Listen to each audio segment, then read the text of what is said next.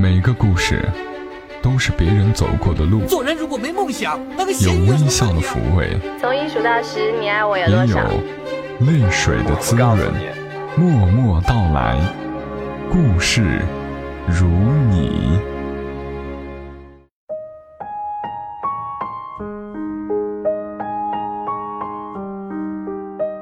默默到来，故事如你。这里是在喜马拉雅独家播出的《默默到来》，我是小莫，来和你聊聊我们平常人身上所发生的故事。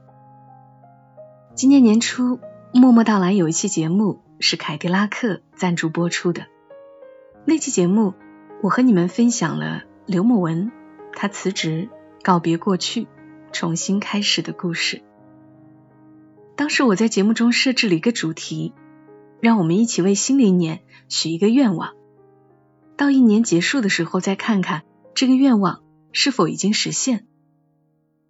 二零一七这一年真的快要结束了，你还记得这一年开始时你的愿望是什么呢？是否又实现了呢？那一期节目刘牧文的文字特别打动我，所以我又翻出来回头听了一遍。然后在评论区看到一位叫“保持微笑蓝”的朋友，他的留言，他说：“很幸运，我还从事着我的第一个职业，从一零年至今不忘初心，愿为学前教育事业献身，一切都源于爱。”小莫觉得，能够真心热爱自己的事业的人，都是幸运。又伟大的人，所有的伟大源于一个勇敢的开始，还有开始后的坚持。决定去做一件事情，一年可能看不出成绩，而过了十年、二十年、三十年，可能就完全不一样了。今天想先和你说一件发生在三十年前的事情。一九八七年九月二十号。中国的第一封电子邮件从北京车道沟十号院一座树木掩映的小楼，就是中国兵器工业计算机应用技术研究所所在地发出来了。发出的内容是“越过长城，走向世界”。这是西方世界第一次通过互联网听到中国的声音。到今年，互联网。已经有三十年的历史了。三十年前，一个勇敢的开始，才有了现在的伟大。我们所有在听节目的人都受到了互联网很大的影响。你还能够想起你第一次用电脑是什么时候吗？你最开始上网是通过什么途径呢？拨号上网，还是去网吧？用的是 Windows 九五还是九八？互联网给你带来的最大的改变是什么呢？我们这期节目一起来致敬互联网三十周年，聊聊互联网带给我们的改变、体验，还有有趣的事情。其实，这何尝不是在回忆青春、回忆梦想发芽的瞬间呢？节目中常常提到的穆宁，我把她当做妹妹一样的一个可爱的姑娘。她和我讲述过她的故事，在她的故事里，互联网就为他的人生打开了很大一扇窗。接下来，我们先听听他的故事。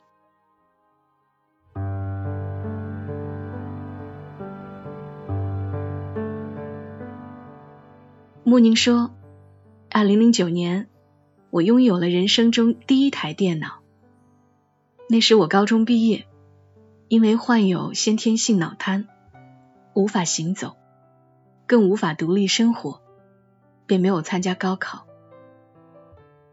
原本生活中唯一的接触外界机会，学校到家的两点一线，被拦腰截断，将我圈在家里的四面墙之间，像从此自由，又像从此被监禁。同学好友相继告别，用亲昵而坚定的语气对我说：“好好的哦，等我假期回来看你。”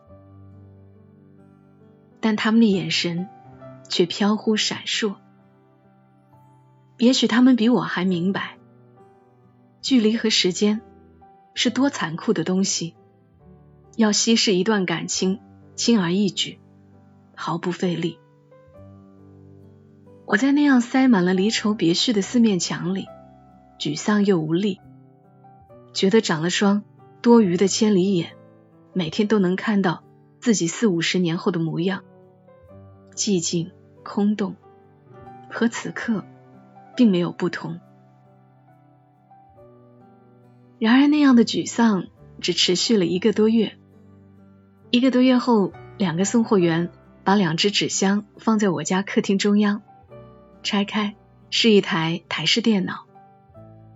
母亲在一旁看着我激动到手舞足蹈的样子，露出得意的笑容说：“你的毕业礼物，喜不喜欢？”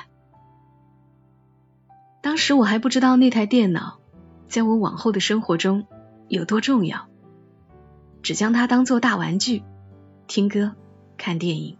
消磨时间，可是总用同一种方式消磨时间是极容易厌倦的。没过多久，我便对听歌、看电影没了兴趣。于是，我想出一种新的方法——写字。我对自己的文字表达能力很自信，因为脑瘫这种疾病，语言跟行动同样困难。所以在学校时的我，都用纸条和同学好友交流。他们总夸我用词准确，有时明明是很复杂的事儿，我却能用三言两语说清楚。带着这种自信，我开始每天对着文档敲下一行一行密密麻麻的字。最初只是些凌乱的心情感悟，而后慢慢变成有结构的散文。有人物的故事，有时看着那些被自己敲出的那些虽然有点笨拙，但又有点温度的人物与情节，就觉得自己仿佛有了另一个世界，那里可爱可恨，能做梦，让我第一次因为自己而感到充实和快乐。一年后，我终于发表了第一篇文。是被江淮日报录用的。报社把稿费寄来家里之后，家里人都在饭桌上称赞了我。那也是我第一次，不是因为人人都做得到，我居然也做到了，被称赞，而因为人人都没做到，我居然做到了，被称赞。那种滋味儿，我到现在都还记着，是种甜的、重的。可以从此长在身体里，让我抬头挺胸、理直气壮的自信。我的第一个男朋友也是在网上遇到的。写字之余，我混迹于各种论坛和许多作家的粉丝群。就在某个粉丝群里，我遇到了他。他言谈沉稳、内敛，像个大叔，但一言一语都温柔诚恳。给了我前所未有的甜蜜与安全感。后来聊变成私聊，私聊变成每天的必须和必要。我们就那样隔着屏幕互相依赖，彼此陪伴了很久。虽然现在已经分开，但那些相伴的回忆依旧甜蜜温暖，像一座遥远的灯塔，抚慰着每个孤单脆弱的时刻。而真正让我感到被救赎的时刻，是去年，去年冬天。那时我失恋生病，是我异常难熬的一段时间。在快要支撑不下去时，我鼓起勇气给喜欢了一年的电台主播小莫投了稿。本以为会像以往那么多投稿信一样石沉大海，不了了之。没想到，却很快收到了他的回应。之后，我的故事陆续在小莫的节目里被提及，被更多人肯定。现在回想起来，真是庆幸又后怕。如果那天我没有投稿，小莫没有回应我，我一定不会像现在一样对一切感恩而不怨怼，也一定不会像现在一样有信心、有目标、有走下去、写下去的力量。其实最值得感谢的，是不是那台妈妈给我买的电脑呢？是不是因为有了互联网呢？是它像一道光，用看不见却无限大的网络，凿开那充斥着无望的四面墙，让我如同一株植物，在濒临衰败枯死的时候，重新获了救，有了希望。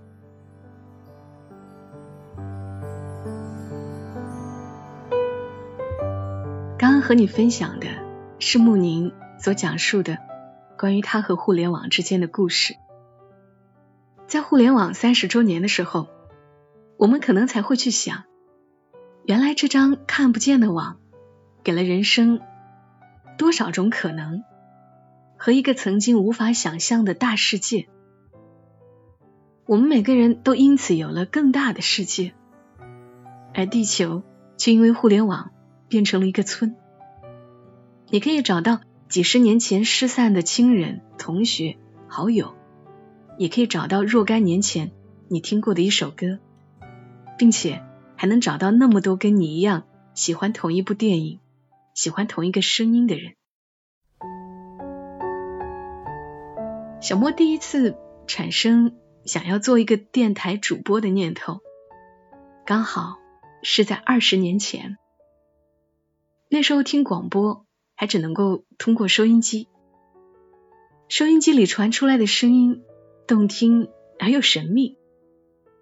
然而那会儿没有任何渠道可以知道刚刚收音机里放的音乐叫什么名字。想要联系上主播，只能通过写信。但梦想的种子一旦在心里发了芽，它总有破土的时候。我最开始做广播是在校园广播站。可能跟很多主播一样，很多年轻的朋友可能很难想象那会儿做广播要怎么操作。我记得是一台放磁带的录音机，一台 CD 机，节目片头是用录音机录的，每次直播前都要先倒好带，趁着换磁带或者换 CD 的时候，赶紧说中间的串词。否则中间会有一段等待的时间。磁带和 CD 在每档节目开始前都要先依次排好，准备的稿件也是手抄的，还真的挺考验人的。做了一年多后，广播站终于也配了电脑，连上了网，那真的要方便太多了。要什么音乐可以下载，下一首放什么歌。已经在播放软件上排好了，片花也可以通过软件录制和剪辑了。那时我就觉得，互联网可真是好呀。后来虽然也有在传统的广播电台工作，但真正实现一档节目被播放几千万次，是在喜马拉雅上。四年前，一个朋友建议我可以把节目上传到喜马拉雅。从最开始一千多的关注，到现在六十几万，这完全超出了我四年前的想象。因为互联网的存在，二十年前心里悄悄发了芽的梦想，如今开出了花。有人因为我的节目觉得不那么孤单，有人从此喜欢上了阅读，也有穆宁这样的，能够更坚定的在写作这条路上走下去。而我也能够通过自己喜欢的事情养家糊口，过更好的生活。然而，做出在网上上传节目的那个决定时，我并没有想到这个决定与我自己和他人会带来怎样的影响。可只要选择勇敢开始去做了，就会有意想不到的收获。正如三十年前，在德国专家的协助下。卡尔斯鲁厄大学收到了一封来自中国的电子邮件，这是中国人发出的第一封 email，代表着中国互联网发展的开端。三十年后，德国总理默克尔也收到了一封来自中国的公开信。写信的人是一位生活在中国十年多的德国小伙，他希望德国也能像中国一样推广移动支付。这个德国小伙说：“中国朋友一直在学习德国的工业四点零，是时候德国人也该向中国学习点什么了。”一九八七年到二零一七年，三十年的时间，中国的面貌发生了巨变。现在我们习以为常的网上购物、移动支付、共享单车，都与互联网息息相关。如同凯迪拉克诠释的那样，所有的伟大源于一个勇敢的开始。互联网三十年改变了中国，更改变了我们的生活，而我们每一个人都是亲历者。今晚的节目邀请你来聊一聊你和互联网之间的那些事儿。比如，你是不是也绞尽脑汁的起过网名？是像第一次亲密接触里的主角一样叫轻舞飞扬吗？第一次玩电脑游戏你就无法自拔？又因为哪一次勇敢的决定，让你的人生绽放出不一样的精彩？如果你在节目评论区的留言足够有意思，能让更多人产生共鸣，小莫会选一本书送给你。我为这期节目选择了五本书，欢迎你参与进来，希望能看到你的故事，希望你能够来讲一讲互联网带给你最大的改变。好了，今晚节目就与你聊到这儿，我们下期声音再会，祝你一夜好眠，小莫在长沙跟你说晚安。